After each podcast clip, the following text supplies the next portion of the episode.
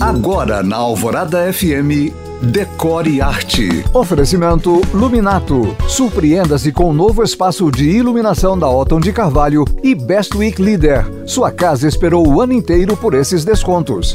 Vamos de The Crown?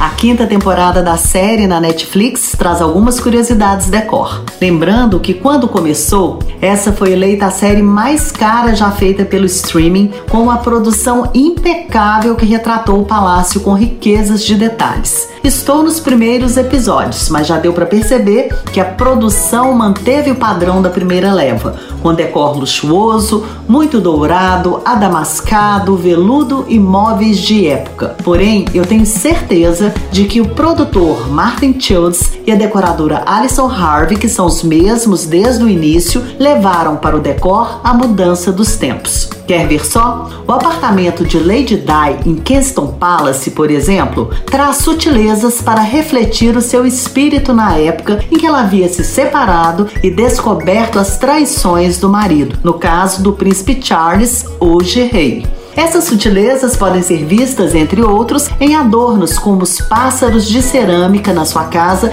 que sugerem uma ideia de fuga. Se você chegou agora, pode ouvir este podcast novamente no site da rádio, onde eu estou em colunistas. Para mais dicas, curiosidades e conteúdos decor, me siga no Instagram em you.cam.find. Eu sou Janina Esther para o Decore e Arte.